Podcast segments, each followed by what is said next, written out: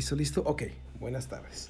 Bien, ¿alguien me ayuda con la fecha? 5, ¿verdad? 5 de... julio. Ayer fue eh, el 15 de septiembre de los gringos, ¿verdad? 4 de julio, ¿verdad? Bien, pues estamos listos para empezar. Em, buenas tardes. Quiero, quiero nada más, ¿cómo le llaman cuando aclaras algo? Fe de ratas, ¿no? Quiero decir una fe de ratas en, el último tema. Eh, mandamos a saludar a personas que nos, que nos escuchaban en Finlandia. Me equivoqué, no es Finlandia, es Irlanda. Eh, eh, en la página de Pensando en Voz Alta nos leen en Finlandia, pero, pero nos escuchan en, en, en ABA nos escuchan en Irlanda. Entonces le mandamos un gran saludo a la gente que nos está escuchando en Irlanda. Como decíamos, en un chico rato nos damos una vuelta por allá, ¿verdad? Eh, y, ojalá nos puedan escribir los que nos están escuchando, escuchando en Irlanda, nos puedan ayudar. Eh, yo soy el pastor Javier Rubio y ando un poquito ronco porque no me metí, no calenté el agua de limón, ¿no? Entonces me le eché bien el odia y me afectó. Pero bueno, vamos a, a, dar inicio a esto. Es la última, el último tema de la serie Palabras que explotan. ¿Verdad? Como hemos dicho cada domingo, son palabras de parte de Dios que son unas bombas diseñadas para explotar eh, argumentos eh, equivocados eh, en, nuestra, en nuestra manera de pensar, ¿verdad? Y que nos ayudan a, a, cambiar nuestra mente y la Biblia dice que si cambia nuestra forma de pensar, va a cambiar nuestra manera de vivir. Entonces, la última palabra de esta serie es el dar dar de dar, ¿no? si se entiende, ¿verdad? De dar. Ok, la primera palabra fue contentamiento, la segunda fue irreprensible, o qué es el contentamiento, qué es ser irreprensible, la tercera fue qué es la eternidad, estuvo muy fuerte ese tema, y el cuarto está, y es este que es dar. Recuerden que las primeras tres temas están ya en, en, la página y, y, bueno, al final vamos a poner el link, ¿verdad? Para que la gente lo pueda ver. Empecemos. Hay algunas cosas que Jesús espera que hagamos en la vida. Hay, muchas, pero hay, hay, algunas que Él espera que hagamos en algún momento de nuestra vida. La primera cosa que espera que hagamos es hablar con Él, ¿verdad? O en otras palabras, orar. Eso está en Mateo 6, 9 al 34. La segunda cosa que Él espera que hagamos es ayunar. Es tema de otra conversación pero Él espera que en algún momento de nuestra vida ayunemos. Eso está en Mateo 9:15. Pero otra de las cosas que Él espera que, demos, que hagamos en algún momento de nuestra vida es dar. Eso está en Lucas 6:38. Es el famoso dad y se os dará. Jesús dijo. Él está esperando que demos. Ahora, ¿por qué Dios quiere que demos?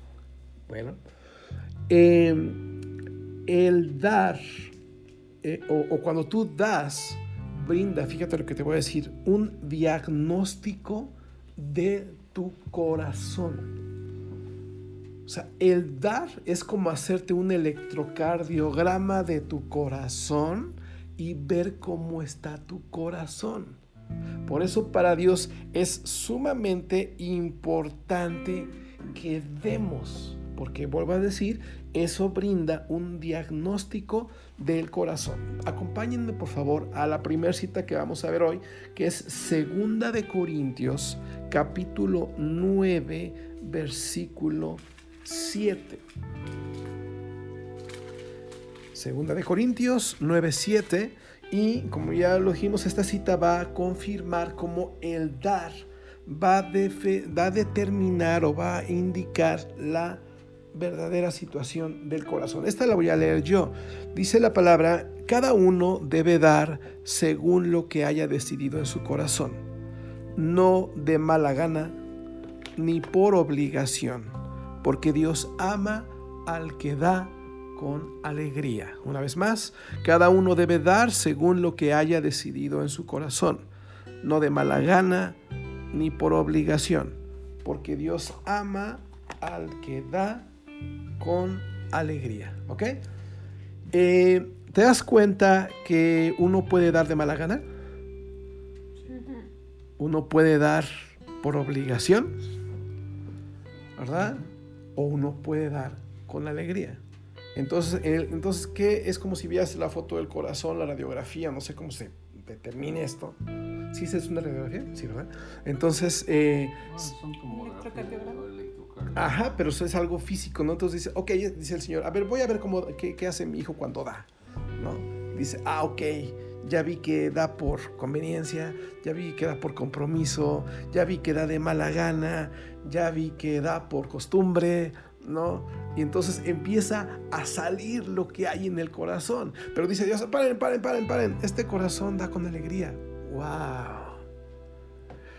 Entonces cuando uno da, en el dar se manifiestan todas las intenciones que hay en el corazón. Por eso decía al principio que es como un eh, diagnóstico. Hay una persona que ya, que ya cambió de casa, se cambió de casa al cielo, se llama eh, Julio Melgar. ¿Cuándo se fue Julio Melgar? El año pasado, una chulada de hombre, de veras, no, yo digo, no lo conocimos como muchos, pero su vida nos impactó. Él es de Guatemala, era de Guatemala, ahora es del Reino de los Cielos. Y Julio Melgar dijo lo siguiente, Dios sabe cómo tener detalles con nosotros cuando somos sus hijos. Y cuando eres uno que no solo ha sido marcado por Él, sino cuando tú has causado algo en el corazón de papá. Te lo voy a volver a leer. Dios sabe cómo tener detalles con nosotros cuando somos sus hijos. Y cuando eres uno que no solo ha sido marcado por Él, sino cuando tú has causado algo en el corazón de papá siempre se nos, o sea, lo único que hemos podido ver es Dios tócame, Dios cámbiame, Dios haz tu obra en mí. Pero este hombre vio más allá y dijo, Señor, yo quiero causar algo en ti. Yo quiero provocar algo en tu corazón. Quiero que veas mi corazón y quiero provocar algo en ti. Porque su palabra dice que Él ama al que da alegremente. El que da con alegría, el que da con la motivación correcta, provoca algo en el corazón de Dios y dice, mi hijo, ¿Qué papá? Le dice uno a Dios. ¿Qué pasó papá? Y Dios le dice, te amo. Y el hijo le dice, ¿por qué papá? Dice, es que vi cómo diste. Y eso me... Si queda claro la definición de ese... Es una reacción en el corazón de Dios porque ve el corazón cuando das. Cuando das lo que sea, ¿eh? un abrazo, un, tiempo para escuchar, no sé, un kilo de arroz, lo que tú, papel de baño, o sea, lo que, lo que tú des. Dios ve tu corazón y, Él cómo des es lo que provoca algo en Él. ¿sí? Ahora, eh, dice la Biblia que Dios ama al que da alegremente. Ojo, la alegría al dar es la principal manifestación del amor genuino. O sea, si yo digo que te amo, a mí me va a dar alegría darte. Lo vuelvo a decir, si yo digo, si yo te amo, me va a dar alegría darte. Luego cuando damos algo nos dicen, no, no, no, no, no, este, ahorita no, este, no te, igual estás ocupado, ¿verdad? Pero dices, no, yo te amo, ¿qué, te puedo servir? ¿Qué te puedo dar? Porque, porque me alegra darte, ¿por qué? Porque te amo. Eso está claro en dos citas. Juan 3.16, Tavo le va a pedir que me ayude, Tavo, a leer Juan 3.16 y de aquí a mi esposa le voy a pedir que me ayude a leer en la, en la versión Dios habla hoy, Hebreos 12.2. Quiero poner un paréntesis para todos los que nos escuchan. Em, la Biblia eh, tiene muchas versiones, em, como todo en la vida, algunas más exactas, otras no tanto, pero son versiones que se han dado con el tiempo para que, para que nos quede más claro eh, en lo que dice la Biblia. Entonces yo, yo uso... Em, la Reina Valera es la que creemos que es la más acertada y, bueno, y hay otras que se complementan de una manera muy interesante, como es la versión Dios habla hoy. Eh, Tavo, ¿tienes Juan 3.16, por favor? ¿Cómo dice? Juan 3.16 está hablando Jesucristo. Y dice, porque de tal manera amó Dios al mundo, que ha dado a su Hijo unigénito para que todo aquel que en Él cree no se pierda, mas tenga vida eterna. Muchas gracias. Y ahora tenemos eh, Hebreos 12.2, ¿cómo dice? Dice, fijemos nuestra mirada en Jesús, pues de Él procede nuestra fe y Él es quien la perfecciona. Jesús soportó la cruz sin hacer caso de lo vergonzoso de esa muerte, porque sabía que después del sufrimiento tendría gozo y alegría, y se sentó a la, a la derecha del trono de Dios. Ok. Eh, ¿Me prestas tantito tu Biblia, por favor? Ok.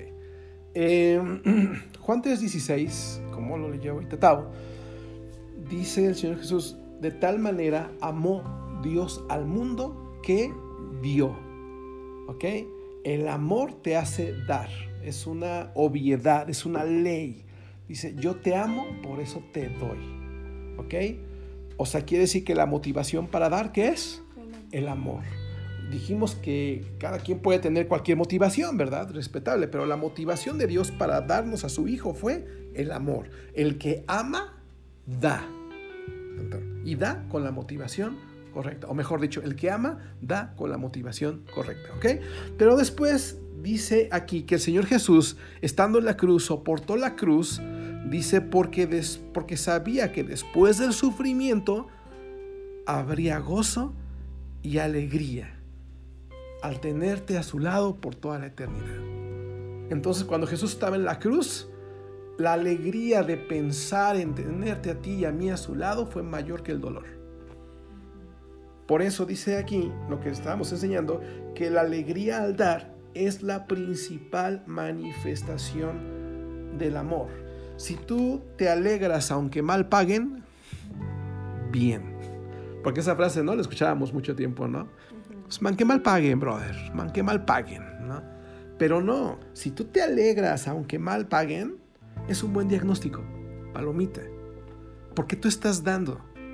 Una de las peores motivaciones del dar, y lo vamos a ver más adelante, es esperar recibir. Ahorita lo vamos a explicar a detalle. Pero si yo doy esperando algo, esa es una motivación incorrecta. ¿Ok? Entonces, eh, si te da alegría aunque mal te paguen, bien. Tu corazón está bien. ¿Por qué? Ahora yo te hago una pregunta. ¿Por qué el dar con alegría provoca amor en el corazón de Dios? La pregunta es esa. ¿Por qué cuando doy con alegría, porque el dar con alegría provoca amor en el corazón de Dios. O sea, ni siquiera dice aprobación, este, eh, un sentimiento bonito, no, dice amor, me provoca amor. ¿Por qué? ¿Por qué cuando doy con alegría provoco esto? Bueno, la respuesta es la siguiente, porque Dios encontró a alguien que se parece a Él. Y eso, con la pena, no se encuentra en cualquier lado. Por eso cuando Dios te ve dar con alegría, dice a, a los ángeles, a ver, a ver, a ver, a ver, tráiganme ese de lentes que está allá enfrente de mí. Ese, ese que está ahí. y los ángeles, ¿quién se? Ese de bigotito que está ahí, échamelo para acá. Y los ángeles, ¿cuál, cuál, cuál, no? ese que dice, ese de camisa cuevas, ¿no? O sea, tráiganmelo. ¿Pero por qué los ángeles? Porque se parece a mí. Porque no es común que Dios encuentre a alguien que se parece a Él que dice, híjoles, qué difícil es ayudar a esta persona, pero me alegra tanto que después de que lo ayude le va a ir mejor. ¡Ay, el Señor! Chócalas, chócalas, chócalas, chócalas. Sí. Eh, hay un libro que se llama El despertar de la gracia. Para los fans como yo de Star Wars, no es el despertar de la fuerza, es el despertar de la gracia, ¿ok? De una persona tremenda que se llama Charles Swindoll. Se los recomiendo muchísimo. Y su esposa, bueno, él narra en ese libro la siguiente anécdota. Él comenta que eh, en Navidad, cuando sus niños eran pequeños, su esposa tenía la costumbre de agarrar una videocámara y empezar a grabar el momento de compartir, de abrir los regalos en Navidad.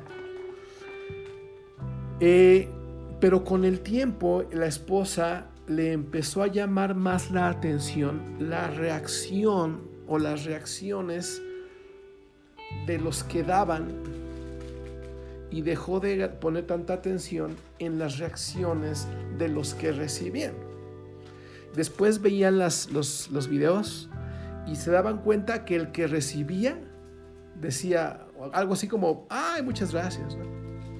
Pero el que daba su reacción era asombrosa, porque ahorró, porque se esforzó, porque hizo un, porque se fijó, hizo un estudio de mercado para saber qué quería la otra persona y una vez después de hacer eso compró todo, lo envolvió, era todo un evento, ¿no?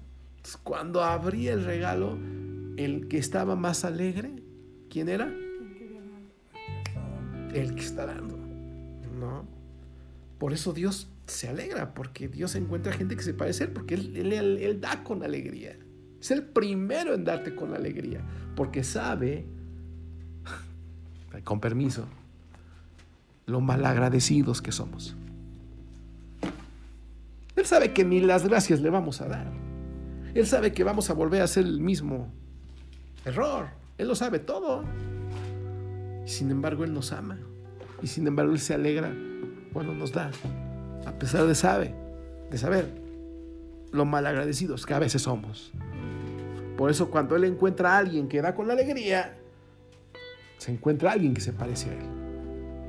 Vamos a irnos más rápido. Eh, yo recuerdo que mi mamá desde niño me enseñó esto. Ella me enseñó a dar con alegría. Yo recuerdo que ella me compró una bicicleta azul padrísima que, bueno, es así, le di vuelo a la hilacha.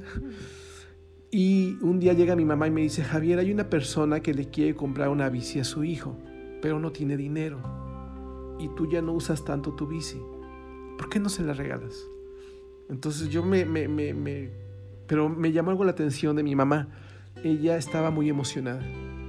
Y eso me, eso, eso me impactó porque yo quería, yo quería saber qué estaba sintiendo ella. Yo, dije, yo decía, ¿por qué estás tan emocionada? Entonces llamó a la persona y yo me quedé impactado. Cuando llega el papá, muy humilde, y cuando vi a su hijo ver la bici, mi mamá me dijo, lávala, ¿eh? Lávala y, y límpiala bien y casi casi ponle loción. Entonces cuando le entregué la bici al niño, yo de veras me dan ganas de llorar hasta la fecha. Yo tengo 46 años, eso fue cuando yo tenía 11 años. Me dan ganas de llorar, porque todavía hasta la fecha yo no puedo borrarme de mi mente la cara del papá y la cara del hijo al recibir la bici. No puedo. Poco después mi mamá me, bueno, me dijo, oye, ese tren que ya no usas, era una caja, parecía de esas Scalectric, de esas grandototas, era una caja de más de un metro, el tren. Y me dijo, ya no lo usas, lo tienes bien, ¿por qué no se lo regalas a alguien? Hay otro niño que... Y yo obviamente pues me emocioné y dije, claro que sí. Y hasta ese momento, y a partir de ese momento yo aprendí que era mejor dar que recibir, como dice el Señor en ellos. Ahora mi trabajo es, y mi esposa es igual, y nuestro trabajo es enseñarles a nuestros hijos. Entonces, eh, déjame decirte esto, algo importante.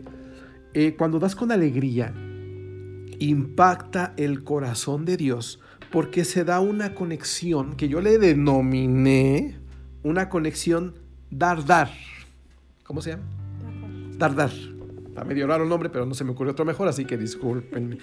Eh, ¿Por qué es una conexión dar-dar? Bien sencillo. Porque Dios da con alegría y conecta con una persona que también da con alegría. Es una conexión la que se da y un vínculo. Es una conexión dar-dar. ¿Ok? Ahora, hasta aquí todo está padre y está muy bien. Vamos a entrar, como le dicen por ahí, vamos a entrar en Honduras. Vamos a entrar ahora sí a detalle y quiero por favor, eh, Tabo, ayúdame a leer por favorcito, Primera de Samuel, capítulo 16, versículo 7. eh, ¿Ya traías? Perfecto. ¿Cómo dice Tavo?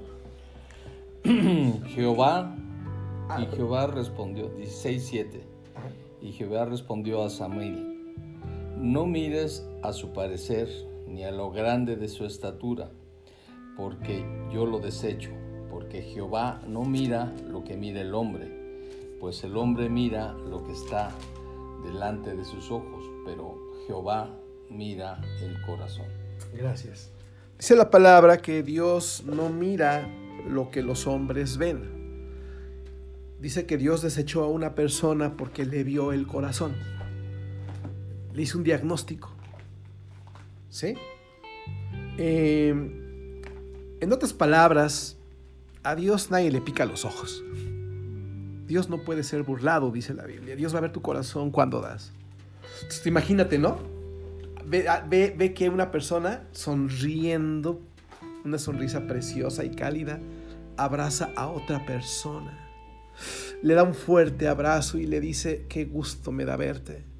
Y Dios ve su corazón y esa persona en el corazón está diciendo, ojalá te atropelle un perro y te orine un tren. Pero por fuera, ¿qué está diciendo? Ay, qué gusto me da verte. O sea, Dios no puede ser burlado. Dios ve el corazón y de eso depende su rechazo o de eso depende su aprobación. De eso depende su bendición. Dice Dios, tú le dice a Samuel, al profeta Samuel, le dice, Samuel, tú ves lo que todo el mundo ve. Y dice, pero yo veo el corazón. Ahora yo te voy a hacer algunas preguntas. Yo me hago algunas preguntas como estas. ¿Por qué Dios no me bendice? ¿Por qué falló mi proyecto? Mi negocio. ¿Por qué no mejora mi economía? Preguntas que muchas veces se responden o se medio responden con otras preguntas. ¿Será que he sido una persona consumidora, demandante o egoísta? Déjame darte una pequeña definición de estos términos. Una persona consumidora y una persona demandante es alguien que, como su nombre lo indica, pues nada más consume, nada más consume, pide, pide, pide, pide, pide, pide, pide. Estas personas consumidoras y que demandan, demandan, demandan, demandan, son altamente desgastantes para todos. De veras, no, es pocas cosas hay tan desgastantes en esta vida como una persona consumidora, como una persona demandante. Eh, una persona hace muchos años, eh, estábamos ayudándola, mi esposa yo a ella, a su pareja, a su hija. Y eran años en los que no, nada de que, ¿cómo se llamaban los celulares? De que llamadas ilimitadas, mangos, que ahí sí, lo que hablabas era lo que pagabas, ¿no? Y en ese momento no teníamos teléfono fijo en casa. Y esta persona, ay, sí, esto y lo otro y lo otro. Yo le hablaba y le escuchaba y le decía. No solamente no ponía en práctica los consejos que les dábamos, ¿eh? Sino no veía el cronómetro de su reloj. Y yo me emocionaba y le daba, y cuando menos me daba cuenta, llevaba 45 minutos en el teléfono con esa persona. Entonces un día me di cuenta de lo consumido y demandante que era y le dije, oye, una pregunta, ¿quién me paga el celular? ¿Qué crees que me contestó? ¿Qué crees que me pudo haber contestado esa persona?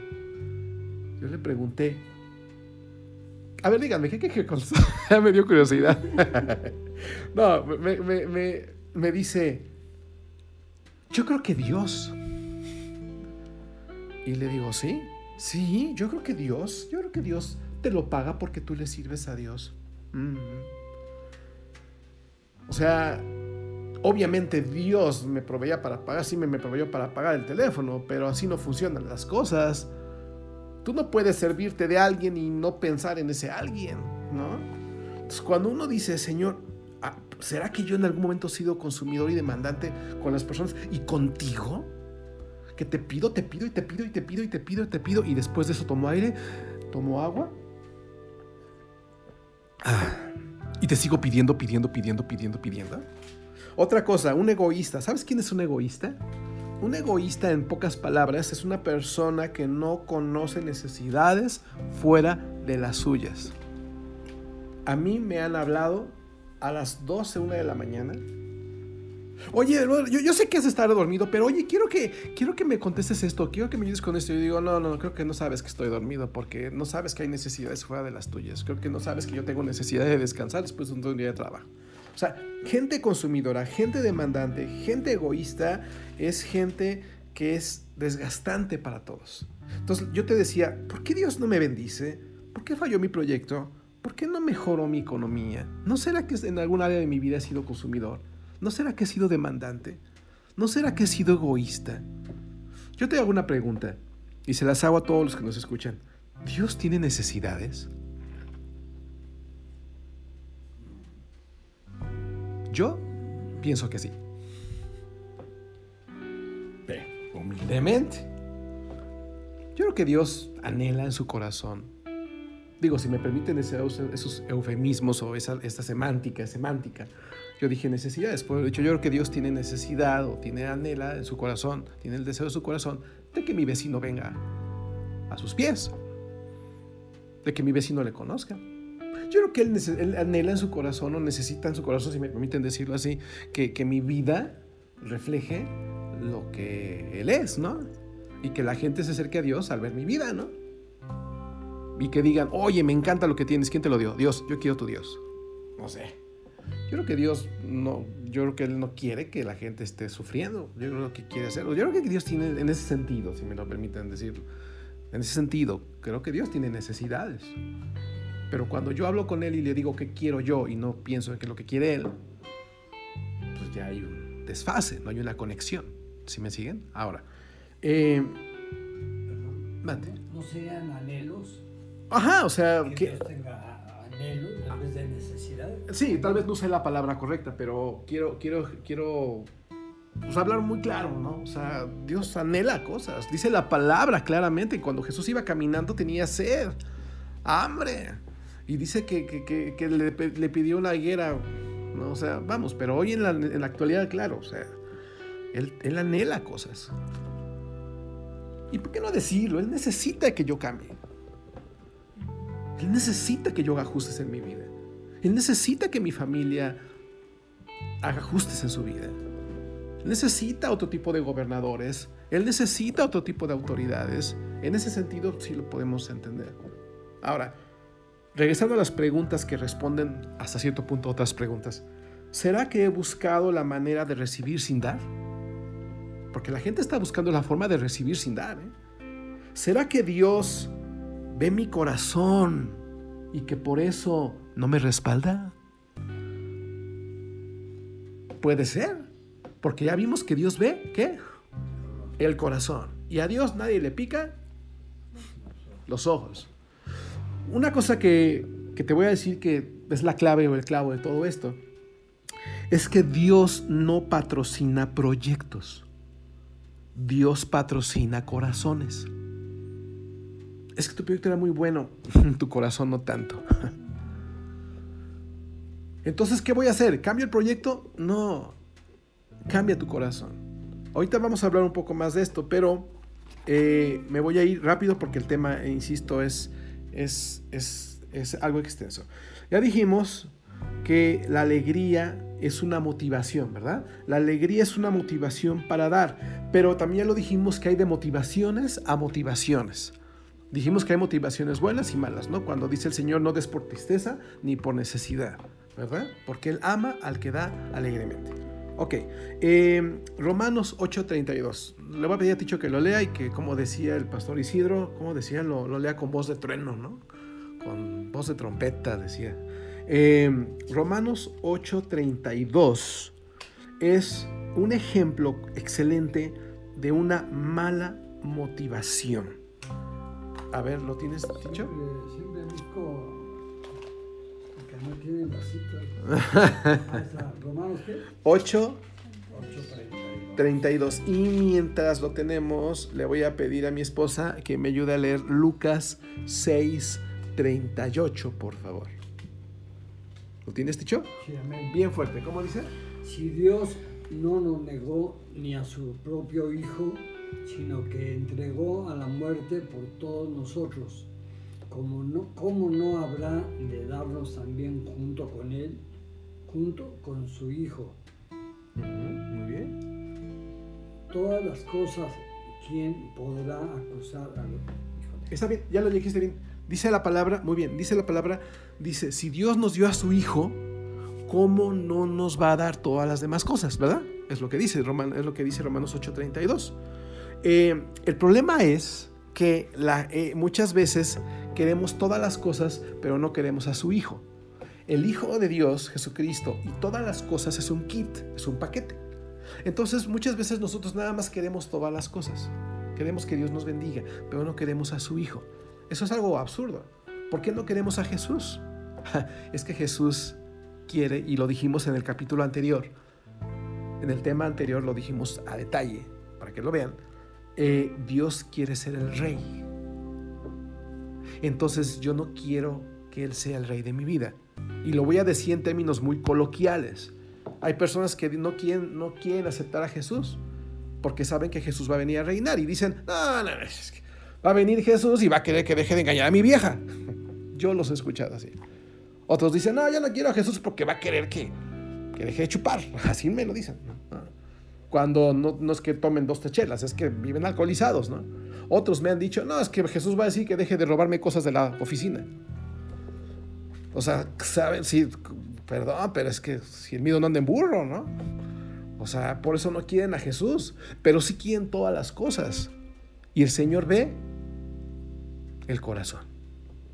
Ahora, por eso estamos hablando de cuidar la motivación que nos mueve a hacer cosas, porque estamos delante de aquel que nadie le pica los ojos. Y otra cosa, ¿qué dice eh, Lucas 6:38, por favor? Dice, den y se les dará, se les echará en el regazo una medida llena, apretada, sacudida y desbordante porque con la medida que midan a otros, se les medirá a ustedes. Perdóname, ¿puedes leer esa misma en la versión NTV? La NTV se las recomiendo mucho a todos los que nos escuchan y aquí los que estamos.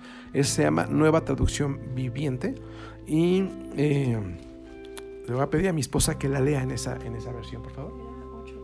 638. Mm, okay. No te preocupes. NTV, ¿verdad? Sí. Dice, den y, y recibirán. Lo que den a otros les será devuelto por completo, apretado, sacudido, para que haya lugar para más desbordante y derramado sobre el regazo. La cantidad que den determinará la cantidad que recibirán a cambio. Ok. Y se os dará. ¿Sí? eso, eso de apretada, es que, es que la Reina Valera eh, fue de 1960, pues usa términos que son raros, ¿no? Apretado, para muchos, apretado, remecido y rebosante. ¿Y eso qué es? Googlea, lo dirían hoy los chavos, ¿no? Quiere decir que si tú llegas con tu, con tu, como le llaman, tu canasta con Dios, ¿no? Y Él te va a dar algo, te llena, no sé de qué digan, vamos a ponerle maíz, ¿no? ¿Verdad? Te llena, sí, funciona así, ¿no? Si, si, me, si me, equivoco, los presentes, corríjame, por favor te, llena el Señor tu, canasta, ya que te la llena de maíz, que dice, la aprieta. Ah, ah, y luego, que, o no sé qué hace primero, la sacude, ¿no? O, no sé, piense que la sacude y luego la aprieta para que se acomode todo el fondo y haya espacio para más. Y te da más. Entonces, ¿qué aprendimos con estas dos citas? Que una motivación no es lo mismo que una consecuencia. Son dos cosas muy diferentes. No confundamos la motivación con la consecuencia. La consecuencia de dar, ¿cuál es? Recibir. Pero eso es una consecuencia. Nada más. La consecuencia no debe motivar mi corazón. La, la consecuencia no debe de ser lo más importante me debo de fijar en la motivación. ¿Por qué? Porque la motivación es tu responsabilidad y la consecuencia es responsabilidad de Dios. Si tú haces algo con la, con, la, con, con la motivación correcta, eso está en ti y en mí. Pero cuando Dios ve que lo haces con la motivación correcta, Él promete responder. Él no responde porque Él ve el corazón. Él no da. ¿Por qué? Porque entonces está viendo que yo, aunque estoy dando, no estoy dando con la motivación correcta, que en este caso es amor, que en este caso es alegría, que en este caso es porque no estoy dando algo para que me den algo, ¿verdad? Estoy dando porque, porque amo, porque me gusta dar y porque ya aprendí el día de hoy que ese es el corazón de Dios. dar con amor, ¿verdad? Y con alegría. ¿Sí? Ahora, eh, vamos a, terminar esta etapa. Vamos a pasar ahorita, a partir de hoy ya a, lo final, porque voy a entrar en detalles. Em, ayúdame por favor, Tavo, a leer el Salmo 139, versículo 23 y 24. Para los que están escuchando, apuntando, eh, vamos a leer el Salmo 139 versículo 23 y 24. Y le voy a pedir a Elda, mi esposa, que por favor lea el Salmo 51, 10. Salmo, primero, Salmo 139, versículo 23. ¿Lo tenemos, Tavo? Y 25. ¿Cómo dice? Examíname, oh Dios, y conoce mi corazón. pruébame y conoce mis pensamientos, y ve si hay en mí camino de perversidad, y guíame en el camino eterno. Wow. Lo que dice la palabra es escaneame, ¿no? Examíname. ¿Cómo dice examine? ¿Cómo? Eh, ¿Cómo dice? Y ve si hay en mí, bueno. Al principio es completo. Examíname a Dios, y conoce mi corazón. Pruébame y conoce mis pensamientos. Gracias. Pruébame y conoce mis pensamientos. Les, he dicho, no sé si lo grabé, creo que sí, el día que una vez en mucha necesidad, alguien afuera de nuestra casa tiró 1.500, no, tiró 2.000 pesos. ¿Qué estaba haciendo papá? Probando el corazón. Diciendo Dios, a ver qué vas a hacer con ese dinero. Tienes necesidad en tu casa y afuera de tu casa hay dos mil pesos. Ah, pero la prueba no acabó ahí. Yo me di cuenta quién lo tiró. Y sabía, y sabía la persona, quién, sabía quién era la persona que podía tomar ese dinero y llevárselo al, al dueño de ese dinero. Y al lado estaba mi hija viendo qué iba a hacer dándole gracias a Dios porque él proveyó, o viendo que su papá iba a hacer lo que tenía que hacer estableciendo así un estándar. Y bueno, pues sabía de quién era ese dinero, sabía que a Dios no lo puedo engañar. Y fui, toqué la puerta, me abrieron y me dijeron, ay, sí, fueron las personas que me vinieron a entregar la mercancía, ahorita les llamo. A los cinco minutos ya estaban de regreso. Fueron 1.500 pesos y después aparecieron otros 500 pesos y yo, ay Señor, ¿no dejó 2.500? Así como que...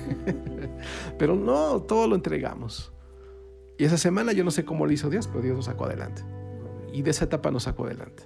Pero Él prueba el corazón y dice, pruébame, como leyó ahorita Tavo, ¿no? Decía, pruébame, conoce mi corazón.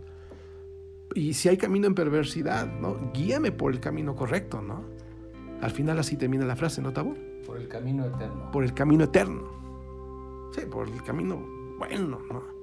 Entonces, lo primero que hay que hacer es pedirle a Dios que te escanee y que permita ciertas circunstancias, ojo, lo voy a volver a decir porque tal vez a muchos les dé miedo, pero no tengan miedo, que permita ciertas situaciones, ciertos escenarios para que salga lo que hay en mi corazón. ¿Para que Dios se dé cuenta? No, Él sabe lo que hay en mi corazón. Es para que yo me dé cuenta de lo que hay en mi corazón y yo haga ajustes pertinentes, exactos. Por eso dice el Señor, yo voy a poner examen. Y si reprobé, no te preocupes, Dios es bueno. Te va a enseñar y seguramente te va después te va a volver a poner otro examen parecido para que tú lo pases, o por lo menos no de pasazo. La siguiente cita es el Salmo 51.10 que dice, Crea en mí, oh Dios, un corazón limpio y renueva un espíritu fiel dentro de mí. Gracias. Dice, crea en mí un corazón recto, ¿ah? limpio. limpio. Es que la Reina Valera dice puro que mi un corazón puro y renueva un espíritu recto dentro de mí. O sea, esto no va a funcionar si no tengo un corazón como el de Dios. Tan tan. Yo, yo dije muchas preguntas hace un momento. ¿Por qué no Dios me bendice? ¿Por qué falló mi proyecto? ¿Por qué no mejora mi economía? Muchas cosas podíamos preguntarnos, pero la realidad es que esto no va a funcionar si no tengo un corazón como el de Dios. Por eso dice la palabra, crea en mí, o sea, hazlo tú, quita mi, otras partes en la Biblia dice, quita mi corazón de piedra. Dicen muchos, es que soy una piedra. No, no, no, no es una piedra. Tu corazón sí es de piedra. ¿Ah? Y pone uno de carne, sensible, atento, vivo. No un ladrillo. No un jabonzote ahí, ¿no? En vez de corazón. Escanéame, Señor, examíname. Ponme en situaciones. Ponme en escenarios en donde yo pueda estar a prueba y darme cuenta de lo que hay en mi corazón y así poder ajustar, así poder cambiar, así, poder tomar decisiones, así poder hacer ajustes, como dije. Porque Señor, esto no va a funcionar si no tengo un corazón como el tuyo. No basta con dar. Dios ve mi corazón cuando doy. Entonces, eh, voy a tomar, Santo Dios, voy a tomar 10 minutos más eh, porque tengo que decir algo muy importante, muy, muy importante. Si Dios dijo que dieras, una consecuencia de dar es recibir. Te voy a decir en pocas palabras, digo, los que estamos aquí es algo que todos conocemos a la perfección, pero los que nos están escuchando lo tengo que decir. ¿Cuál es el diseño de Dios para bendecirnos? Otra vez, ¿cuál es el diseño de Dios para bendecirnos? ¿Cómo le ha hecho Dios para que yo sea bendecido? Y eso a muchos les va a interesar, o a todos les va a interesar. ¿Cuál es el diseño de Dios para bendecirnos y para dejarnos de cosas? Y perdone, a partir de hoy les pido permiso para ser un poquito más coloquial de lo que por lo regular soy. O sea, ¿cómo Dios me va a bendecir y para dejarme de payasadas? Porque las cosas, y perdón que lo diga de esta manera, porque las cosas que tienen que ver con economía, con dinero, se presta a muchas cosas muy feas. Entonces voy a, voy a decirlo para los que nos escuchan, insisto, los que estamos aquí, yo los conozco, eh, son mi familia y, tenemos añísimos juntos. Entonces, pero tengo que establecer para todos los que nos escuchan tres pasos. Número uno, fíjate lo que Dios dice en su palabra, lo voy a decir muy rápido. Número uno, Dios dice que tomes el 10% de lo que ganas y aparte tomes un poco más de lo que deseas dar, eso se llama ofrenda. Y bueno, me regreso un poquito, tomas el 10%, ¿eso cómo se llama? Diezmo. Eso está en la Biblia, en Malaquías 3.10. Eh, y, y, dice, y tomas, dice el Señor, toma un poco más de lo que quieres dar, eso se le llama ofrenda. Eso está en Éxodo 36.3. Dice el Señor, tomas tu diezmo, tomas tu ofrenda y lo llevas al lugar donde te alimentas. ¿Qué significa eso? Donde hay una palabra de Dios para ti, para que crezcas. ¿Y para qué haces eso? Para que no falte nada en ese lugar. Esto último que te acabo de decir es 2 de Corintios 9:7. Porque ahorita lo vamos a profundizar, porque ese lugar tiene necesidades, las personas que están ahí trabajando tienen necesidades y Dios ha diseñado esto para ayudarlos a través de ti. Número uno, ¿quedó claro eso? Sí, sí fui claro, ¿verdad? Número dos, debes tener en doble honor a la persona que se esfuerza por enseñarte la palabra de Dios. Y piensa en sus necesidades también. Eso está en 1 de Timoteo capítulo 5, versículo 17 y 18. Ya hablamos que una persona egoísta es una persona que desconoce que hay necesidades fuera de las suyas. Ya hablamos de una persona consumista y demandante que nada más está pidiendo, pidiendo, pidiendo, pidiendo, pidiendo y jamás hace nada. Y Dios dice, ¿quieres que te bendiga? Ok, el rey David en el último eh, capítulo de Primera de Crónicas dice, Señor, de lo recibido de tu mano, te damos. O sea, dice el Señor, ok, si tú crees que yo te doy, si tú crees que yo te bendigo, si ganaste 100 pesos, ¿cuánto es el 10%? 10 pesos. Y después dice, y algo más que quieras dar. Así dice la palabra. Y después en el segundo punto dice el Señor que pienses y e, e, en la persona que te, esfuerza para enseñarte la palabra de Dios y también piensa en sus necesidades y ayúdalo. Eso está en la Biblia. Ese es el diseño de Dios para bendecirnos. Tercera. Ahora sí me voy a pedir que me ayuden a leer la Biblia. Tavo, ¿me puedes ayudar a leer, por favor? Ezequiel 44, 30, por favor. Y en la NTV, amor. Eh, ese mismo Ezequiel 44, versículo 28. Y el tercer punto, cada quien debe de tomar lo que le toca. ¿A qué me refiero con esto? Hay una persona que da un diezmo, que da una ofrenda, y hay otra persona que recibe ese diezmo y que recibe esa ofrenda. Y cada quien de estas dos partes debe tomar lo que le toca. ¿Qué dice Ezequiel 44:30, por favor, este Tavo?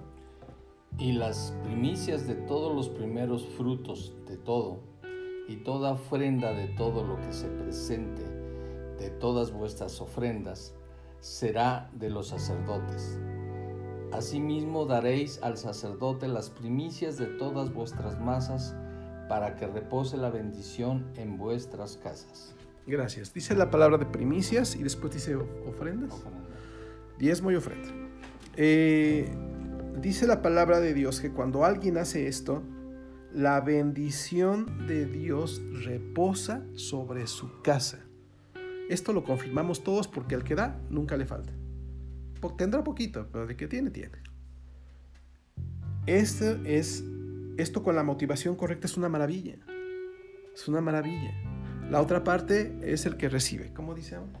44 28. Los sacerdotes no tendrán ninguna parte ni porción de la tierra, porque solo yo seré su preciada posesión.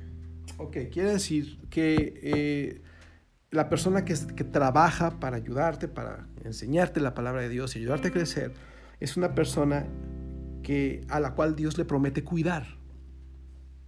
O sea, Dios se encarga de cuidar al que cuida.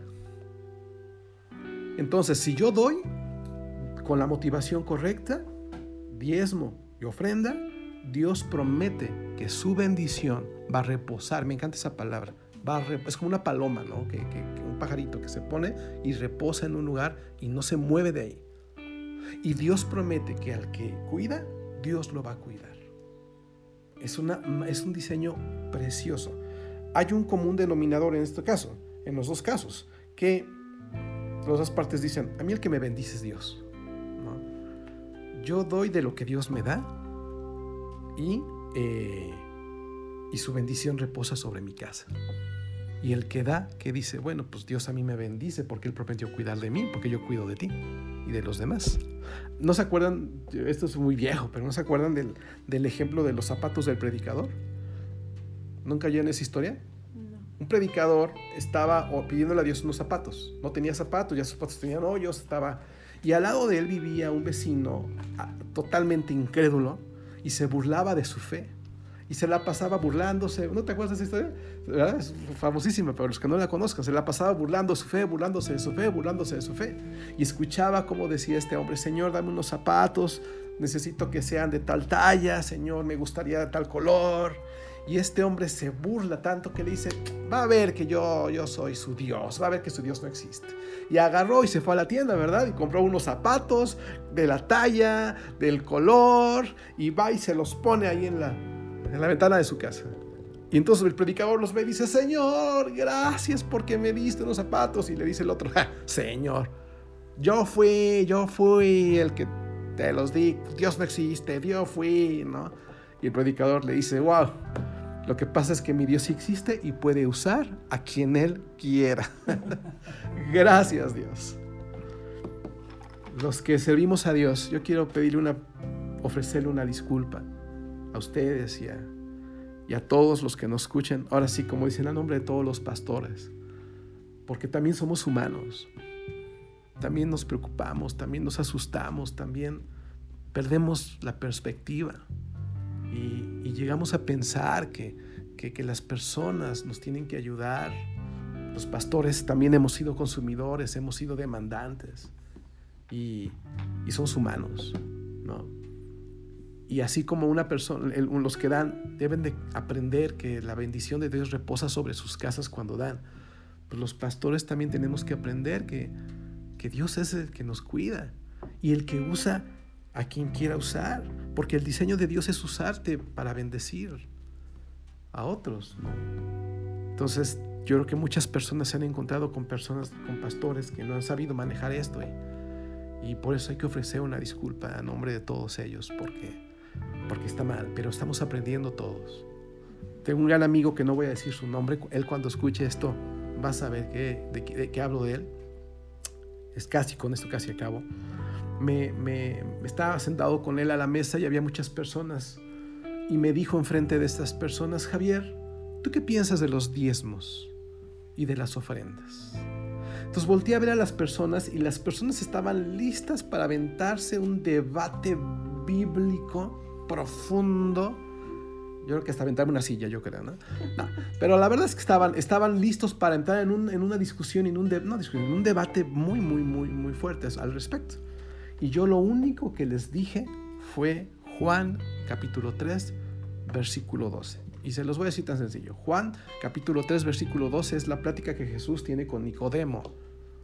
Y le dice Jesús a Nicodemo, Nicodemo, si no crees, si no entiendes lo terrenal, ¿cómo vas a entender lo espiritual? Entonces yo se los dije a ellos, señores, si no entiendes que la iglesia donde te congregas se renta. Si no entiendes que las sillas donde te sientas cuestan, costaron y alguien las pagó. Si no entiendes que necesitan pagar luz, que necesitan pagar agua, ¿verdad? Si no entiendes que la computadora que usas para ver costó, no se la regaló nadie al pastor. Digo, si no entiendes que el pastor tiene que pagar su gasolina o su camión para irte a ver, si no entiendes yo cuando venía a Querétaro hace tantos años, ¿verdad? Me, yo le decía a las personas, ¿ustedes creen que por decir que vengo a Querétaro a predicar, el del camión me regala el boleto? ¿O el de la gasolinería me llena el tanque porque sabe que soy un pastor y vengo a predicar a Querétaro? No. Entonces la gente lo entendió de volada y dijo, no hay que hacer algo porque esto cuesta. Loli, nuestra amada Loli, ¿no? Le mandamos un saludo, ¿verdad? Ella dijo, a ver, a ver, esto no es gratis, ¿no? y ya toda la gente se la ordenó ahí, ¿verdad? ¿Por qué? Porque, y el Señor Jesús dice, yo les decía, bueno, lo que, yo les dije lo que Jesús decía. Por favor, señores, si no entiendes lo natural, ¿cómo? ¿Cómo te voy a explicar? Y entonces esta persona, estas personas estaban ahí, fue maravillosa la historia porque acabó increíble. Se levantaron y voltearon, literal, ¿eh? parecía de película, ¿eh? se levantaron, volteaban, a su pastor, que estaba a punto de tomar decisiones muy, mucho, muy fuertes y costosas y empezaron a ayudarlo. Porque, como yo les decía, eh, tuvieron en doble honor a la persona que se esforzaba en enseñarles la palabra de Dios y, empezaron también a pensar en sus necesidades. Entonces, em, en resumen, debemos pedirle a Dios que examine el corazón, ¿verdad? Pide a Dios que examine tu corazón Ay, como si no me tuviera que examinar el mío, el mío también, ¿no? Bueno, y que nos muestre lo que hay. Si el diagnóstico es negativo, que nos dé un nuevo corazón. Su Espíritu Santo nos va a ayudar a identificar la falta de alegría al dar. Nos va a ayudar a identificar las motivaciones equivocadas que tenemos al dar. Eh, como el egoísmo, la actitud demandante, y consumidora. Y el Espíritu Santo va a hacer un cambio real en nuestras vidas. Esto va a crear una conexión maravillosa con Dios y suplirá, Él suplirá todas tus necesidades de manera asombrosa y te dará más o te dará de más para ayudar a otros. Esto no son palabras bonitas, ni mágicas, ni, ni, ni motivacionales. Eso está en Efesios capítulo 3, versículo 20 y en 2 de Corintios capítulo 9, versículo 11 y 12. O sea, cuando Dios ve la conexión, el resultado de esa conexión dar, dar o, maravillosa, el resultado de esa conexión es que Él supla todas tus necesidades de manera asombrosa y de manera extra, ¿verdad? ¿Para qué? Porque te va a dar de más, porque te va a ayudar a otros. Y es lo que me encanta, lo que dice la Biblia en 2 Corintios 9:11, que la gente que ayudes dará gracias a Dios porque te convirtió en la respuesta a sus oraciones. Hay tantas personas, no digo nombres, Sinagra, ¿verdad? Que Dios ha convertido en la respuesta a la oración de nosotros. Y nos están oyendo. Aquí y allá y más allá el resultado de todo esto es que Dios te convierte en la respuesta a las oraciones de muchos al bendecirte de más para suplir toda tu necesidad y te dé un poquito más para dar. Vamos a orar, ¿no? Eh,